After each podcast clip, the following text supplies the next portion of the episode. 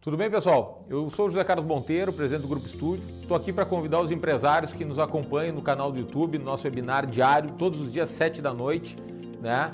É, para vir discutir com a gente as questões de governança, as questões que envolvem a gestão da sua empresa, desde planejamento sucessório, proteção patrimonial, as questões que envolvem recuperação de crédito tributário, né? É, as questões judiciais tributárias que também estão em discussão nos tribunais e que importam em recuperações de valores representativos para a sua empresa. As questões de M&A, de intermediação de compra e venda de empresas, quais são, o que está acontecendo nesse mercado. As startups também, que hoje está, é o assunto do momento, né? essa nossa nova economia. A gente vai estar tá discutindo ali quais são as startups que estão se destacando dentro do seu segmento, quais são as startups que, que, que, que podem interessar para aquele segmento ou para aquele outro segmento. Então, especialistas os mais diversos né, dentro da nossa grade de profissionais vão estar presentes junto com vocês recebendo perguntas no chat ali online, respondendo na hora. E vai ser um prazer esse encontro diário. Convido todos para que estejam presentes todos os dias 7 da noite aqui no nosso canal do YouTube. Muito obrigado.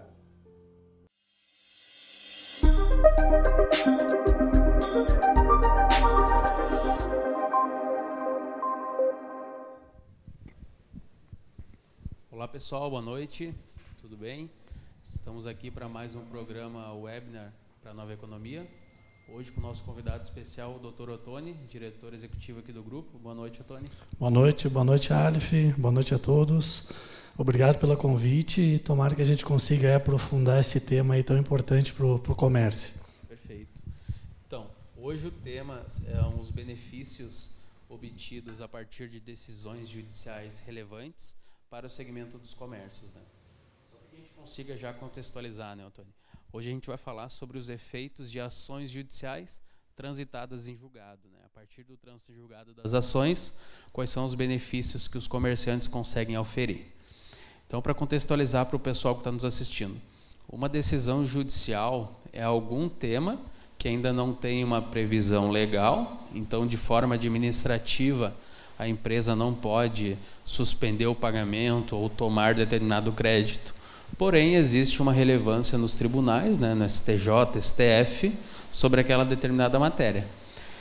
Como de forma administrativa o contribuinte ele já ainda não pode tomar e utilizar desse benefício, ele precisa ajuizar uma demanda, né, discutir aquela ação e somente a partir do trânsito em julgado é que a empresa vai ter o direito específico, somente ela, só quem discutiu a ação vai ter esse direito de fazer, uh, de usufruir do benefício alcançado em via judicial.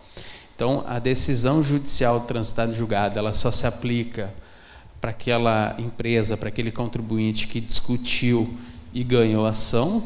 É um benefício que ele só pode ser aproveitado uh, a partir do trânsito em julgado da ação ou a partir de uma autorização, de uma medida liminar que beneficie essa empresa e autorize ela a tomar esse crédito, né? Claro que a medida liminar ela tem um certo risco, mas aí depois a gente vai discorrer sobre isso. E uma vez uma ação transitada em julgada, né, a empresa passa a ter o direito. Então, falando, por exemplo, sobre a exclusão do ICMS da base de cálculo do PiscoFins para o segmento de comércio, por exemplo. Uma vez o processo transitado em julgado, aquele supermercado em específico vai poder, na hora da apuração do PIS e COFINS, excluir aquela parcela correspondente ao valor de ICMS. Nenhuma outra empresa contra, sem o trânsito em julgado pode fazer isso. Só vai poder excluir o ICMS da base do PiscoFins aquela empresa, aquele contribuinte que impetrou a ação, discutiu ela pelo tempo que a ação correu e veio a obter êxito ao fim dessa ação. O mesmo se aplica para qualquer outra ação, né? É isso, né, Arif? Essa ação que está em tema aí que a gente está debatendo, uh, ela está muito, vamos dizer assim, muito uh, na moda perante as empresas, né? Todo mundo discute, todo mundo quer entrar, né? A gente já tem ações aí no escritório há vários anos discutindo esse assunto, né? E agora aí alguns anos, um, dois anos para cá que vem a se consolidar a jurisprudência, as decisões. Uh, a gente sempre aconselha e sempre deixa bem claro que Uh, por mais que seja uma ação hoje muito boa do contribuinte, da empresa discutir, Né? A gente sempre uh, tenta alertar no sentido de não fazer nenhum aproveitamento, por mais que as decisões sejam favoráveis, né? antes do trânsito em julgado para que não corra nenhum risco de uma reversão numa ação, né? daqui a pouquinho colocar a empresa em xeque, colocar a empresa em risco. Então a gente, pelo menos no grupo, a gente sempre tenta, e acredito como a grande maioria dos escritórios, sempre alertar para uh, não fazer uso né, de uma determinada liminar, liminar de imediato, por exemplo, e sim esperar um trânsito em julgado. Né? Exatamente. Essa é a, não é a única forma possível, né, Antônio, mas é aquilo que nós como profissionais, como escritório, é o que nós orientamos. É claro que é direito do contribuinte obter uma medida liminar, já suspender o pagamento, mas é algo que vai acabar colocando ele numa zona de risco. Né? Outro benefício também dessas ações é que a partir do trânsito em julgado, uh, como a empresa, o que, que ela busca na ação? Né? Ela busca lá o direito de excluir o valor de CMS da base de cálculo do PIS/COFINS, bem como a recuperação dos valores pagos indevidamente nos últimos 60 meses até a data do trânsito em julgado. Então, muitas vezes os empresários eles se atentam muito mais para esse período de cinco anos anteriores à data do ajuizamento até o trânsito em julgado, né, que vai ter uma monta relevante para a recuperação. Mas eu entendo que um dos principais benefícios é o benefício futuro, porque a partir do mês subsequente da decisão judicial transitada em julgada, a empresa já pode fazer o ajuste na operação. E esse ajuste na operação ele gera um benefício econômico muito relevante, porque existem basicamente uh, dois pontos que são mais relevantes nesse caso. Né? Primeiro, que a empresa aumenta a margem, porque nesse caso dessa tese específica, reduz a carga tributária uh, do valor de piscofins mensal a desembolsar, melhorando automaticamente o fluxo de caixa e sem contar no valuation, no valor de mercado que essa empresa tem. Porque a partir do momento que a empresa tem uma decisão específica, que de forma muito uh, direta e simples é uma legislação específica entre Receita Federal e contribuinte, ela passa a ter um, uma elevação do valor de mercado até, né, Alif, contribuindo um pouquinho também, que, bem como você falou, que a empresa, o, um benefício, vamos dizer assim, bem importante é o futuro, né, que ela acaba retirando da base de cálculo esse valor dos PIS ainda tem, dependendo do tipo de ação, dependendo do que, que se pede na ação, ainda tem os últimos anos né, os últimos cinco anos e o tempo que durou a ação, ainda para ela daqui a pouquinho pedir uma restituição ou daqui a pouquinho uma compensação com o próprio PIS e COFINS, por exemplo. Né? Exatamente, são dois, dois benefícios. Né? Dois benefícios. O benefício financeiro, que é o valor que tu tem a recuperar como forma de compensação ou um pedido de restituição. E, além disso, o benefício futuro, que é um benefício econômico, que aquele ele é inquestionável e irrevogável, né? uma vez que o processo já transitou em julgado. Mas, assim, trazendo como. Uh, olhando muito mais para os benefícios futuros, eu elenco sobre esses dois aspectos. Né? Então, futuramente, se o empresário optar em vender a empresa, ele tem um diferencial de mercado. Porque ele, ele tem o benefício. Né? Ativo, né? Exatamente. Né? São dois ativos. Além daquilo que tu recupera, que tu vai reduzir a tua carga futura, tu já tem aquele direito obtido em via judicial. Então, tu imagina, um investidor ele tem duas empresas do mesmo porte, do mesmo faturamento, uh, uma localização semelhante, só que uma tem uma ação judicial transitada e julgado e a outra não.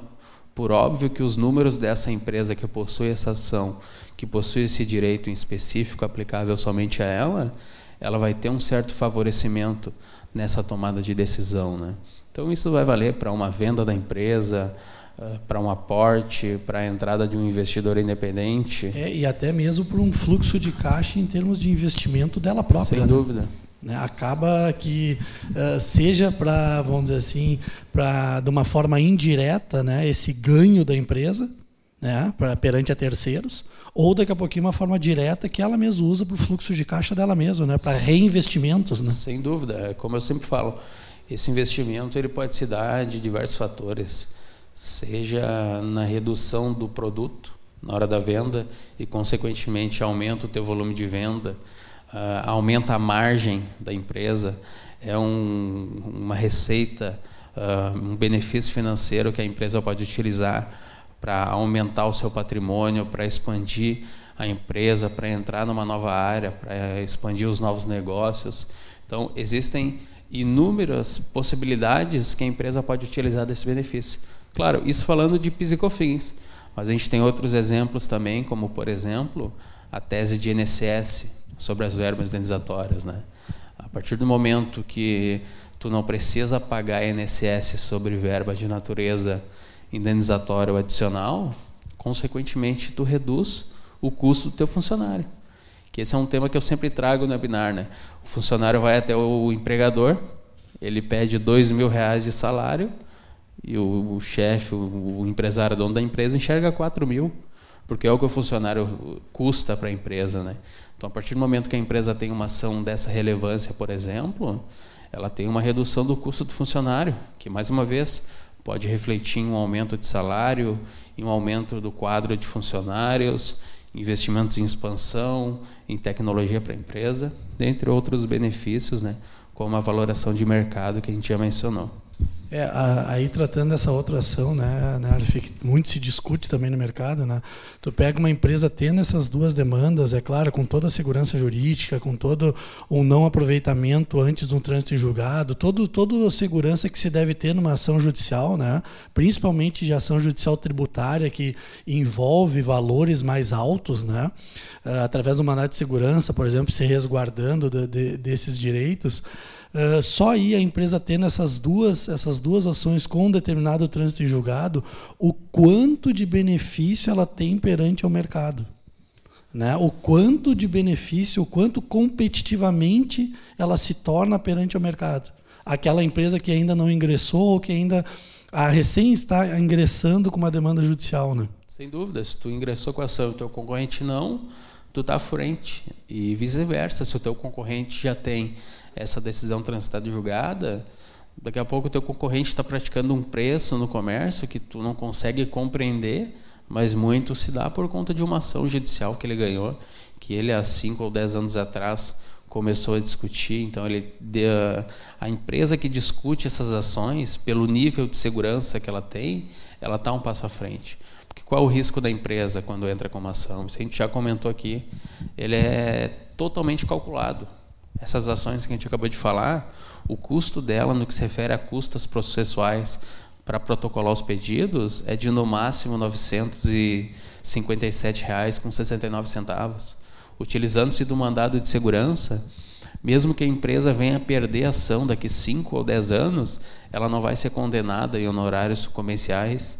Existe também a possibilidade do depósito em juízo, onde ao final do processo a empresa não vai ter nem o trabalho de compensar esses valores, ela vai lá e só levanta o alvará e efetua um saque da conta.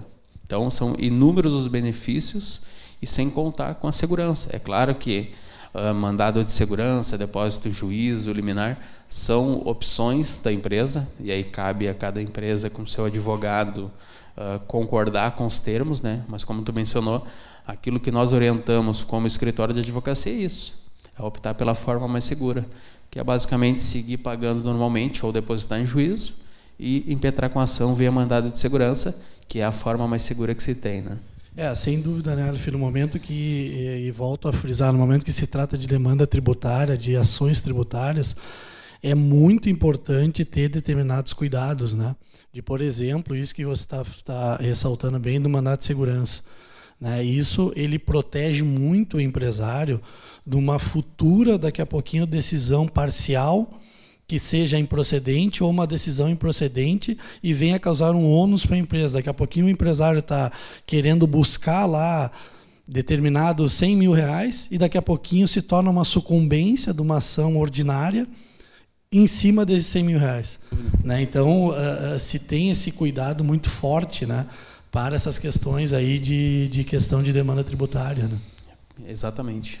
Eu vou agradecer o pessoal que está assistindo conosco, o Heraldo, da unidade 593 do Rio Grande do Sul, Cleiton Silvério, de Passo Fundo, Fabiana, Dr. José Carlos, Félix, o Tiago Terres, nosso franqueado da unidade modelo, César Nascimento, nosso parceiro da BBLA Inteligência Corporativa, e o Rogério Guimarães, nosso franqueado aqui de Porto Alegre.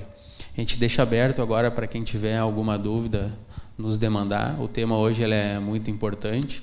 A gente não vai adentrar tanto nas questões técnicas, técnicas das ações específico, mas nosso propósito hoje é muito mais uh, informar para a empresa e trazer quais são os benefícios que ela pode obter por meio de uma decisão judicial transitada e julgada e o nível de segurança que se tem para discutir uma ação dessa, é claro que considerando que a empresa adote a forma processual mais correta. Agradecer ao doutor Alvim também, que deu uma boa noite agora.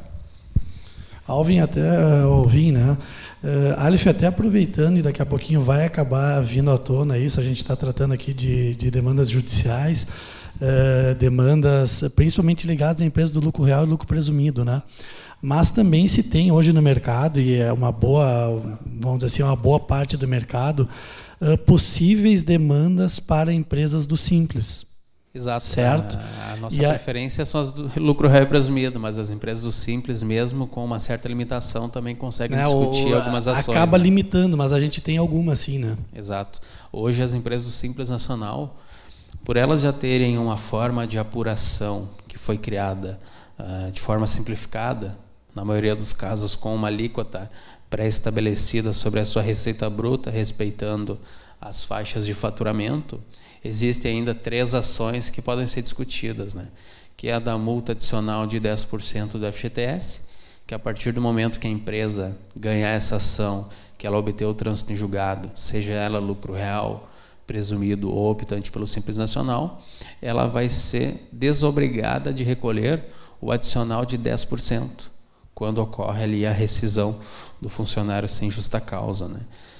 Tem as outras duas ações de ICMS, que incidentes sobre a conta de energia elétrica, que é a do ICMS sobre as tarifas de uso e transmissão e as tarifas de uso e distribuição da conta de energia elétrica, e a não incidência do ICMS sobre a demanda contratada de energia elétrica que não é efetivamente utilizada, né?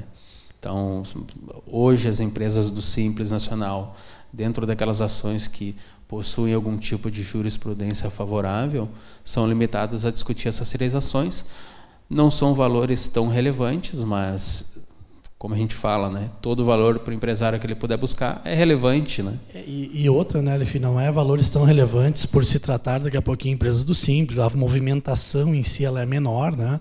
Mas uh, o que, que acontece? No momento que ajuiza uma determinada ação tributária, nós estamos tratando dos últimos cinco anos.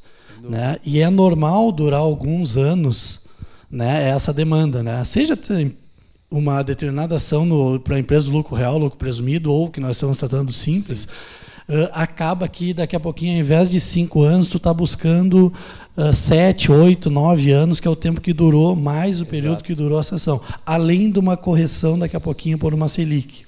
Então, a gente sempre orienta no seguinte sentido, olha, através do seu advogado, seja através de quem for, né? A gente sempre orienta, olha, Busque sim o direito, porque agora ele não pode ser tão relevante.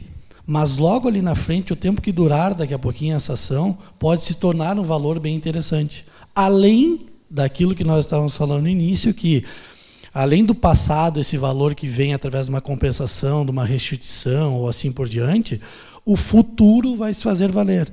E o futuro se torna mais competitivo ainda mesmo uma empresa do simples. Né? Sem dúvida. E a gente tem que considerar que essa empresa ela pode mudar de regime, ela pode aumentar o faturamento, no, no, pode numa virada de porte. ano, né? Exatamente. Exatamente. Porque nenhuma empresa começa grande, né? As empresas geralmente começam menores ou até mesmo familiares, e esse é um benefício que vai acompanhar ela por toda a sua trajetória, né?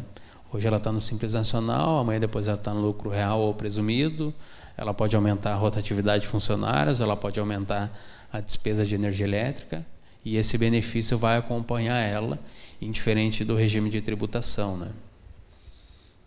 Uh, Alif, obrigado. Chegou ali uma, uma pergunta ali para direto para ti, Alif, mas eu posso te ajudar aqui. Explica o potencial. Faz eu respondo. de sucesso das ações de recuperação de PIS e COFINS do regime monofásico para as empresas do lucro real. Foi o Rogério Guimarães Oliveira Alif, que nos mandou esse questionamento aí. Perfeito. É, essa é uma ação muito bom, que o Rogério, particularmente, trabalha ela muito bem.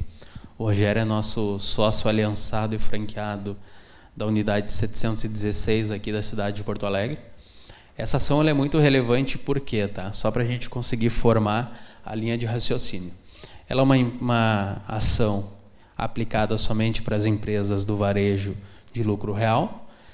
Como que acontece, tá, Tony? O produto monofásico, o responsável pelo recolhimento de todo o PIS e COFINS da cadeia é ou o importador ou o fabricante, a indústria, né? Quando a empresa está no varejo, num posto de gasolina, num supermercado, por exemplo, ela não tem débito na saída desse produto. A venda desse produto ela não deve tributar o PIS e COFINS, porque o primeiro da cadeia, o importador ou o fabricante, ele já pagou o PIS e COFINS de forma majorada, né, com uma alíquota elevada, onde ele foi responsável por recolher para toda a cadeia. No varejo, como ele não tem débito na saída, ele não tem direito a crédito na entrada. Esse é o primeiro ponto para a gente formar o raciocínio.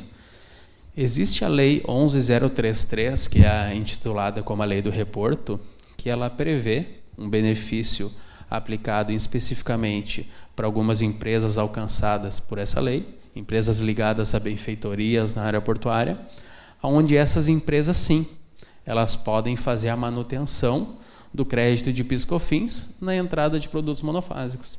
Mesmo já na cadeia anterior sendo retido esse percentual. Hum, exatamente, porque a montadora de veículos, a refinaria, o fabricante de produtos alimentícios, por exemplo, embora ela repasse o custo indiretamente para o comércio, para o varejo, o responsável pelo recolhimento de forma majorada é ela.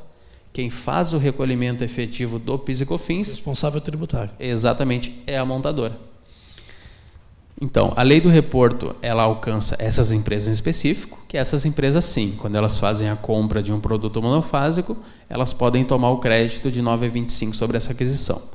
Então, o STJ, em 28 de março de 2017, decidiu no seguinte sentido: que, respeitando o princípio da isonomia empresarial e tributária, esse benefício ele não deve ser limitado somente às empresas integrantes e alcançadas a lei do reporto, e sim que deve ser um benefício extensivo aos demais segmentos não integrantes do reporto. Então, a partir disso nasceu uma jurisprudência favorável para que toda empresa que comercializa produtos que estão enquadrados dentro da lei da monofasia, que não possuem débito de piscofins sobre a sua venda, possam discutir judicialmente o direito a tomar crédito de 9,25% sobre todas as aquisições de produtos monofásicos. Então, de forma uh, objetiva, é 10%, basicamente, sobre tudo que tu compra. Então, tu aumenta em 9,25% a tua margem. Porque a aquisição desse produto, considerando o crédito de piscofins que tu pode tomar, ele se torna 9,25 mais barato. Então, tu imagina por um posto de gasolina aumentar em 10% a sua margem, é algo hoje impensável pelo empresário. Um comércio, por exemplo, um supermercado, que está acostumado a trabalhar com uma margem líquida de 5, 7%, ele vai ter uma margem de mais 9,25% porque toda aquisição de produto monofásico, ele vai poder fazer a manutenção do crédito de 9,25 sobre esse valor. Então é uma ação muito relevante, ela ainda está sobre os olhos do STJ, mas possivelmente nos próximos anos ela vai subir para o STF Maravilha. e eu entendo que vai ser uma decisão favorável. E nós aqui como escritório, nós já patrocinamos diversas ações e acreditamos muito. Tá bem. Não sei se, seu Rogério, se a gente chegou a responder a você, mas a gente está aberto a outras perguntas, né, né Acho que está chegando mais alguma para gente, a gente ajudar a esclarecer. Uh, chegou mais uma ali, deixa eu ver aqui, Alf, para nós aqui. Uh, empresas do lucro real, seja, sejam atacadistas, fazem jus. Acho que faltou só um, só diminuir um pouquinho a letra, por favor. Uh. É, só ali, uh, ali. Atacadista fazem jus, só acho que não. Isso, acho que a tá, pergunta é isso. é se as empresas de lucro real que sejam atacadistas Perfeito. fazem jus. Sim. Por quê, Antônio? Porque aqui o que a gente busca nessa ação, que é uma equiparação com a lei do reporto, é a não cumulatividade do PIS e da COFINS. É o que? É tomar, ter direito à manutenção do crédito na aquisição de um produto. Que é a própria não cumulatividade. Né? Que é a não cumulatividade de PIS/COFINS. Então ele é aplicável indiferente se tu é uma distribuidora de produtos alimentícios, por exemplo, ou de medicamentos que são monofásicos, de peças, ou se tu é o varejo que faz a venda para o consumidor final. O que essa ação visa é a manutenção do crédito na aquisição do produto, que é a não cumulatividade de piscofins. Por isso, por esse motivo, que é uma ação limitada né, às empresas optantes pelo lucro real. Mas lembrando, se hoje uma empresa é lucro presumido e dentro dos últimos cinco anos ela foi optante pelo lucro real, ela também consegue discutir essa ação dentro desses exercícios que ela apurou o piscofins no regime não cumulativo. Acho que seria isso basicamente hoje, Antônio. A gente tem o e-mail dúvidas arroba grupoestudio.com.br. Então, quem não teve a sua dúvida respondida ou tem mais alguma questão a ser uh, esclarecida por nós, pode encaminhar para esse e-mail. Queria agradecer a tua participação, Antônio. Ah, eu que agradeço. Estamos sempre à disposição. E agradecer o pessoal de casa também, aí, do escritório, onde estão, que da participação. Né? A gente está aqui para justamente ajudar, aprofundar os assuntos. Exato. que a gente puder colaborar, a gente a gente está por aqui. Perfeito, então. Todos uma boa noite e até o próximo webinar.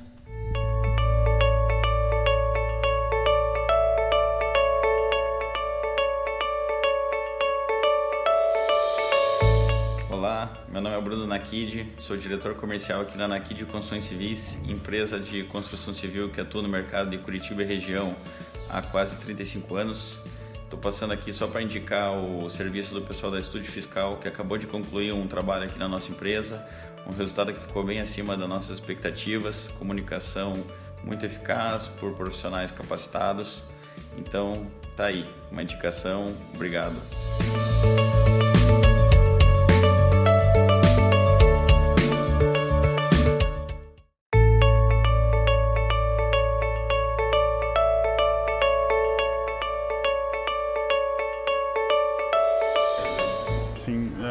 Chamo Bruno, eu sou sócio administrador da Orion Tecnologia da Informação. Nós estamos sediados na cidade de Novo Hamburgo. Estamos com quase um ano de mercado. É, a, nossa, a nossa empresa ela tem uma, é, um foco um pouco diferente das demais. Nós trabalhamos mais com órgãos públicos e licitações. É, nós tivemos um problema muito sério com a contabilidade na nossa cidade. A gente trouxe trabalho para e estava buscando em, no início de 2019 uma parceria uh, que fosse sólida e inteligente na área contábil. E encontramos isso na, na estúdio. A questão de atendimento da, da, da, da estúdio sempre foi de, de, excelência e primazia no serviço. Uh, a proximidade que a gente tem com, com quem realmente elabora os nossos serviços é muito bacana. Uh, a questão toda de, de, de tu poder ter segurança na, contábil para uma empresa é, é, é, é, entre a diferença de mantê-la aberta ou, ou, fechar. E a gente tem isso hoje com, com o estúdio.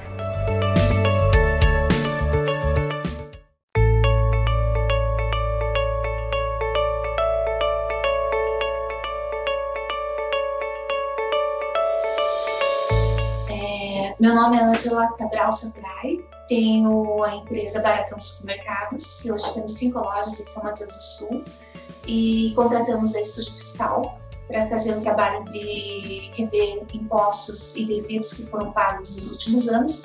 E foi bem satisfatório, foi um trabalho muito bom, muito bem realizado, é, com bastante confiança. É uma empresa que a gente pode confiar é, muito, inclusive nos seus resultados e na eficácia do seu trabalho.